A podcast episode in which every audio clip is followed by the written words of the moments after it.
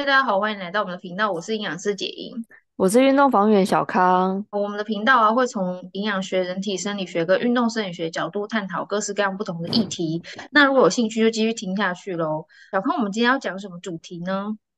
我们今天要跟大家聊有关脑震荡的主题。那为什么聊这个？是因为我前阵子就突然想到，我以前在工作的时候，然后我有遇到一个严重脑震荡的选手。那他是一个篮球选手，嗯、他当时在比赛，那因为就是被对手撞到，所以他整个人就摔到那个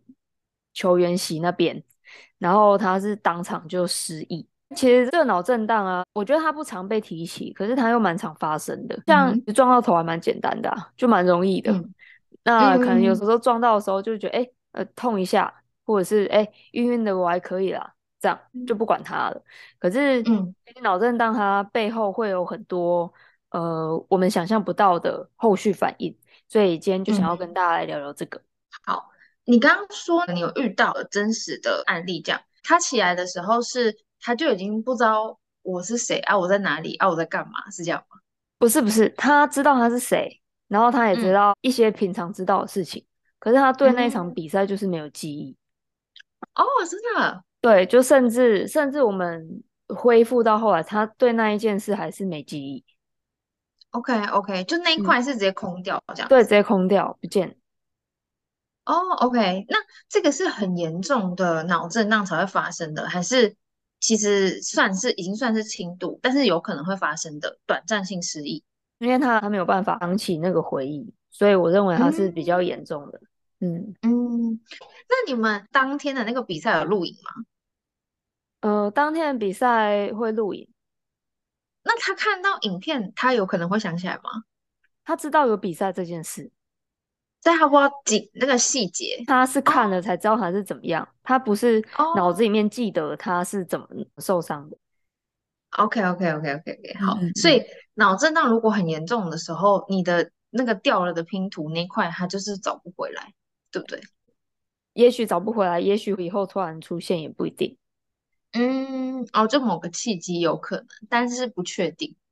对，我觉得那个就是脑震荡这件事情，像我啦，因为我是门外汉嘛，我长大以后没什么在什么球类运动，所以不太会被打到。然后，嗯、呃，以前小时候有在打球的时候，就有时候哦，你可能走过去，然后就有人在打篮球，然后他就突然那个球就飞过来那边，然后打到你的头，然后你就会晕一下嘛。真的真的，那就晕一下，然后你那个痛会有一点持续一段时间，可是他后来也不会说真的很久，或是说到想吐啊，或是什么，就是没有办法正常的运作，或是走路什么，没有那么夸张。可是我在想说，那那一个短暂的有一阵子比较晕跟痛，它算是脑震荡吗？就是我其实我也不知道，但是我觉得大部分的人应该是这样的经历比较多吧。对，就是大部分是这样的状况比较多，然后它算是脑震荡。真的、啊，他他算他就是轻度的啦，就是你会觉得有点头晕，嗯、然后头痛或什么的。那通常不同程度，它就有不同的观察期。嗯，了解。嗯，好。所以呃，你是想要从就是这个事件里面去跟大家讲，就是脑震荡要怎么样去判别自己是不是脑震荡，以及它有可能会造成往后可能呃对对这个人的一生来说有什么样的影响，是不是？对，我想要从一部电影开始介绍起，应该蛮多人听过，就是那个震荡效应，这是真人实事改编的。他就是在讲一个法医，他在因缘际会下解剖到一个橄榄球员的大脑，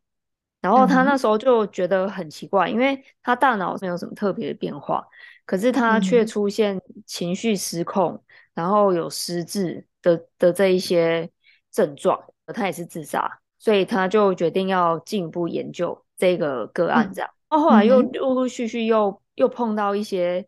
也是橄榄球员，他们都是自杀。那他们过去在橄榄球场的成绩都非常好，哦，有有进入类似像名人堂之类的那个等级。嗯嗯嗯。他经过一段时间去研究之后，他就发现说，哎，其实有这种重复性脑震荡的人，他到后来大脑会产生一些病变。因为大脑受到撞击的时候，就会刺激到一些神经反应嘛。那这些神经反应它持续发生，嗯、那就会开始让大脑的细胞啊、蛋白质啊开始有了不一样的变化，最后大脑功能会受到这些物质的影响，然后就会慢慢失去认知功能。例如说，我现在要跟你讲话，我会一直忘记我到底要讲什么，或者是没有办法睡觉，那或者是会有嗑药的状况，嗯、或者是说他会有忧郁症啊，然后或是比较早期的阿兹海默症。其实我很早以前就看过这一部电影，嗯、但是我那时候只是被那个主角感动这样。不过我、嗯、我因为想到这件事嘛，然后我最近就是又再重新看一次，他就很真实的描写这样子的伤害是如何让一个人开始失去他的心智功能、他的家人、他的财富以及他的健康。看了这一些之后，就会觉得说，很小的事情虽然它看起来不严重。不过，我们还是必须要去重视它。就我就希望再一次的把这个概念拿出来跟大家分享。你觉得没什么，但是因为反复的去积累那个对脑部的刺激以后，它造成的影响是算是不可逆的，对不对？哎，就是对他来说是一辈子的影响，然后他没有办法恢复。如果没有做治疗的话，忽视他的话，嗯、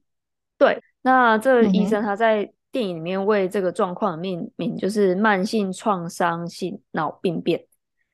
所以就是像你说的，它是慢慢累积造成的。嗯、那要怎么样去遏制这个的产生？第一个，我们就是要避免在短期间内的二次撞击，因为我们大脑也是需要修复的。嗯、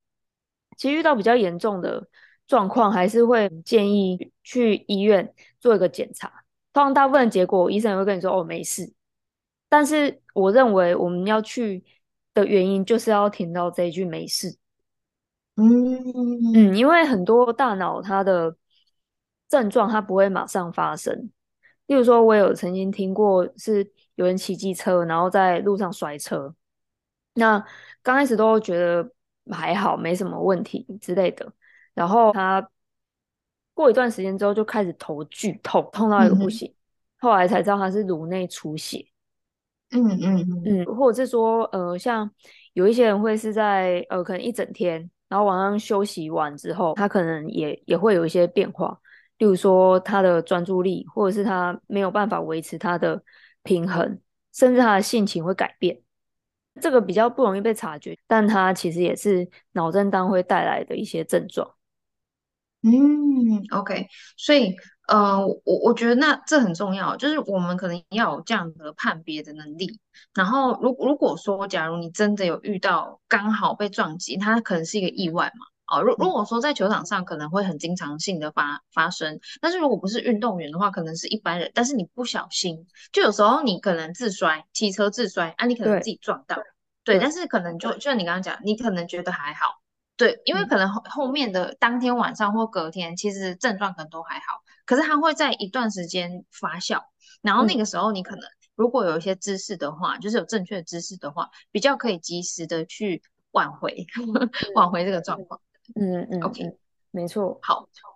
所以啊，我在这边就想要跟大家分享，遇到怎么样的脑震荡症状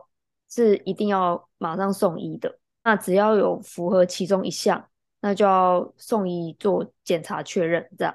好，那第一个就是颈部的疼痛或压痛，因为通常脑部受到很大的撞击，那颈椎一定是会受到影响的，甚至颈椎也有可能会有创伤的风险。例如说，就像你刚刚讲，那骑车自摔，那摔到头，那脖子一定一定多少也会也会受力或者撞到嘛，嗯，所以这个颈部疼痛或牙痛就是一个很很严重的状况，那这个一定要送医。再来就是看到重叠的影像，那这个就代表你的脑功能已经出现问题了，所以这个也是要去检查嘛。那再来就是四肢紧绷，哎，那紧绷可能大家觉得，哎、嗯，啊，我本来就很紧啊，所以所以这个还好吧。嗯、但是其实紧绷它也是一个症状，那当然它有时候可能会紧到你真的觉得很奇怪，你根本没干嘛，可是为什么你的四肢会这么紧？那可能也会有那种灼烧感，嗯，或者是你会无力。你觉得你你施不出力量，嗯、那这一些都是属于比较严重，需要送医检查的状况。再来就是抽搐，我想这个会很像癫痫那样，因为癫痫它就是大脑不正常放电嘛。对，所以所以如果是有这样的状况的话，也是也是算是非常严重的。呃，还有就是失去意识，其实我也有遇过那个失去意识的，嗯、就是他就撞到之后，然后整个整个人就是没有没有醒来，那就是确定他没有生命危险，嗯、然后把他送走之后，那他也是过了一段时间他才恢复的。嗯、然后再来就是意识状态的恶化。也就是说你，你你开始觉得，哎、欸，越来越不清醒，或是越来越没办法思考，或是越来越烦躁，嗯、这些都、嗯、都算，或者是记、嗯、开始记不起来东西，这些都是比较严重的症状。还有就是呕吐，嗯、然后还有那种嗯心理上面的变化，例如说会有那种很不安的感觉啊，或是很激动啊，或者是会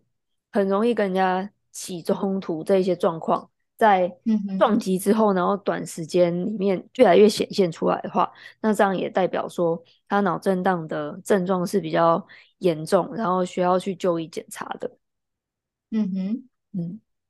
，OK，所以呃，如果说我们发生一个撞击啊，然后。呃，有出现了刚刚那几个症状以后，建议你要去做检查。检查的目的就是为了听到你没事，对，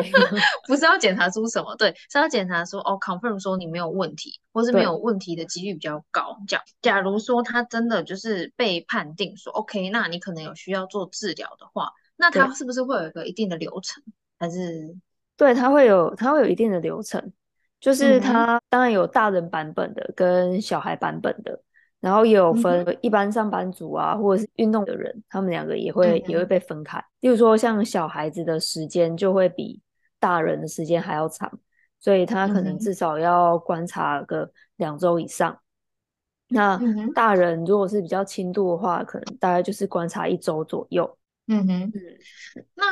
通常我们就是呃，因为脑震荡以后。多多少少就是不管你是不是真的有出现问题，然后需要进行比较积极的治疗，就是不管有没有被判定啊，比如说你就是会被判定没事，但是不管怎么样，过程当中都一定会有头痛，就是我觉得会有大大小小或者是比较长时间跟比较短暂的头痛，那这时候应该很多人会吃药，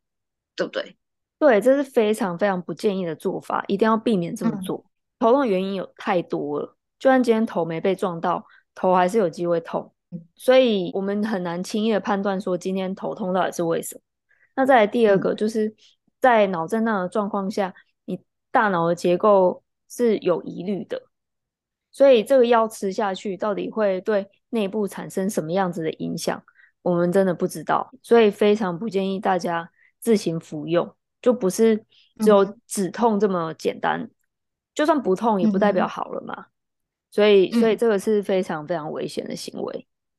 嗯哼，OK。如果说刚好有一个机会不小心撞击，然后你发现你有就是头痛，你自己观察几天，然后不建议你服药。但如果说前面刚撞到的那那几天，比如说两天或三天内，他都有觉得就是轻微的呃想吐，然后头痛，但是不建议服药的话，那这时候他应该怎么办？还是你觉得就是应该要直接直接去看医生？我觉得要直接去看医生哎、嗯，比较保险，对，比较保险，就至少先确认结构上没有问题，嗯、把这个东西排除之后，其实在安排恢复上面也会比较安心，然后也比较安全。那如果看医生的话，要看哪一科？我遇到状状况都是送急诊的，因为可能都是比赛的时候遇到啦。嗯、那、嗯、呃，平常要看的话，应该也是看神经内科、神经外科。嗯哼，那是内科还是外科？就是可能先去省内看一下啊，然后如果他觉得有比较疑有疑虑，甚至也有可能要什么开刀还是什么的，他就帮你转省外，是不是？对，好，那假如说你不小心有一个撞击，有个事件发生的，然后呃，可不可以我们整理一下那个流程？就是建议说，哎，第一个步骤先做做什么事情，然后之后怎么样怎么样怎么样这样子。哦，好啊，第一个当然就是去观察他的症状是不是有我们刚刚讲的那九种。如果有符合其中一项的话，那就一定要马上送医确认。那再来就是检查也结束了哦，医生说没什么问题。好，那这时候我们就是自己可以再花时间观察。就通常医生也会建议说要再观察几天啦，我们就是大概抓个两三天去观察，哎，症状有没有有没有再出现，或者说突然有变化之类的。如果出现这种状况，就是再立即回诊。再来就是呃，当意识结构损伤的这些情况都排除之后，那再来到第一阶段，就是要尽量去恢复日常生活。比如说我走路可不可以好好走，或者我简单记个东西，我记不记得起来？像是这一些，我有没有办法专注？那当然，在休息的这一段时间，一定要减少。看电视、用手机、看书、打电动这一些，或是跟人有太多互动，甚至跟别人有那种比较激烈的交谈，这些都应该要避免。嗯、因为大脑受伤嘛，所以就是要尽可能去减少对大脑的刺激，嗯、然后是用比较渐进的方式再来恢复大脑的这些功能。这样，呃，到了日常生活已经可以正常之后呢，那再来就是根据自己的职业去挑选。不一样程度的活动，如果说诶是一般上班族、一般学生，那可能可以开始写一些东西，或者是阅读一些短文之类的。但是就是可能大概每十到十五分钟要确认一下那个状况。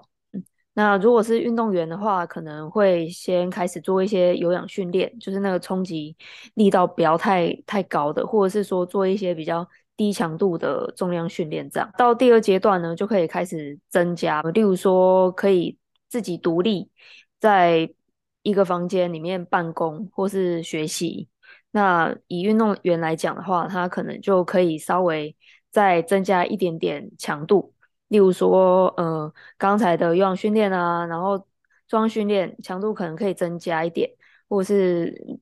量可以稍微增加。那再来第三阶段，就是开始可以到职场或是学校，可是必须要自己隔离开来，嗯、自己独立作业这样子。那等到这一切都没问题之后，嗯、到第四阶段，就会是可能会有一段的时间是可以跟同学一起上课的，或是跟同事一起工作的，不过、嗯、就是固定的时间。那其他时间还是要自己独立这样。所以运动这边也是一样，他可以开始参与一些他专项的一些基本动作，但当然就是跟人没有碰撞的啦，那也不需要有特别反应刺激的那一种。等整个那种基础动作都没有问题的话，那就可以开始回到团队当中，然后做一些配合练习。只是说这些配合练习就是一定要是自己可以预测的，然后强度比较低的那一种。那其他时间还是要自己独立这样。因为我们还是要避免，就是大脑有过度的负荷，这样等到这稳定了之后，就是都可以回到各自的团体了嘛。那所以说，该要去上课的就正常上课，然后该要上班的正常上班。嗯、那该是以运动为工作，那就是当然是继续训练或比赛。不过这个过程当中，我们给大脑任务还是要在一个渐进的前提之下去进行啊。最后，我也想要跟大家分享一个我在临床上面。遇到的就是刚刚我们有讲到嘛，就是脑震荡它有可能会有颈部的伤害，那其实这样子还蛮常见的，就是呃，通常我遇到脑震荡的人，他们脖子啊都会非常紧绷，然后甚至因为颈部它就是有臂神经丛穿穿过，所以也有可能会会因为撞击然后伤害到臂神经丛，所以在面对脑震荡的状况的时候，也一定要记得说要评估颈部的状况，还有上臂这些神经的状况，这样子。嗯，好，所以，嗯、我我觉得这个是好像被忽略的一个角，